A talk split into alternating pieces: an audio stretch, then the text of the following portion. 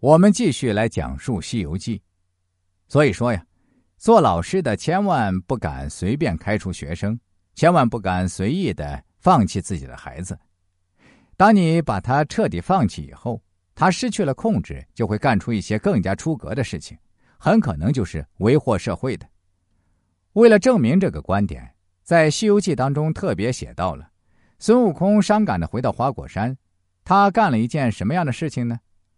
他无事可做，重新做起了妖王，也就是重新由和尚做回了妖怪。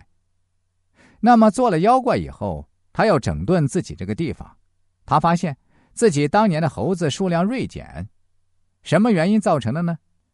调查之下。他发现是有一群猎人天天上山捉猴子，有的捉住剁了脑袋吃猴头，有的捉住关在笼子里拴上绳子演猴戏。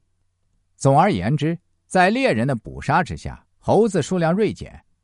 孙悟空恶从胆边生，为了维护自己的地盘利益，一定要消灭这些猎人，所以他摆了一个阵。什么阵呢？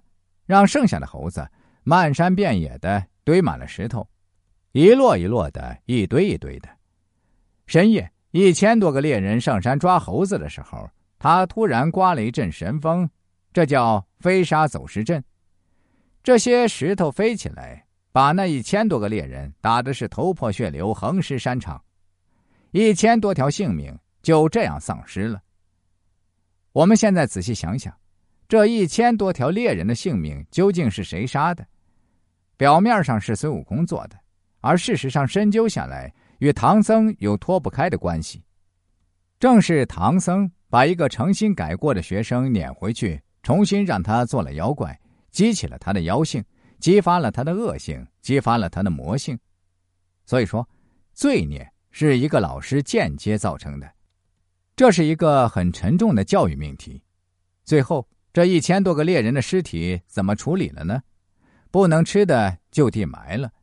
能吃的被孙悟空和他的猴子猴孙们搬回去刷洗干净给吃了，那是一个多么血淋淋的场面，而这血淋淋的场面就是一幕活生生的教育悲剧。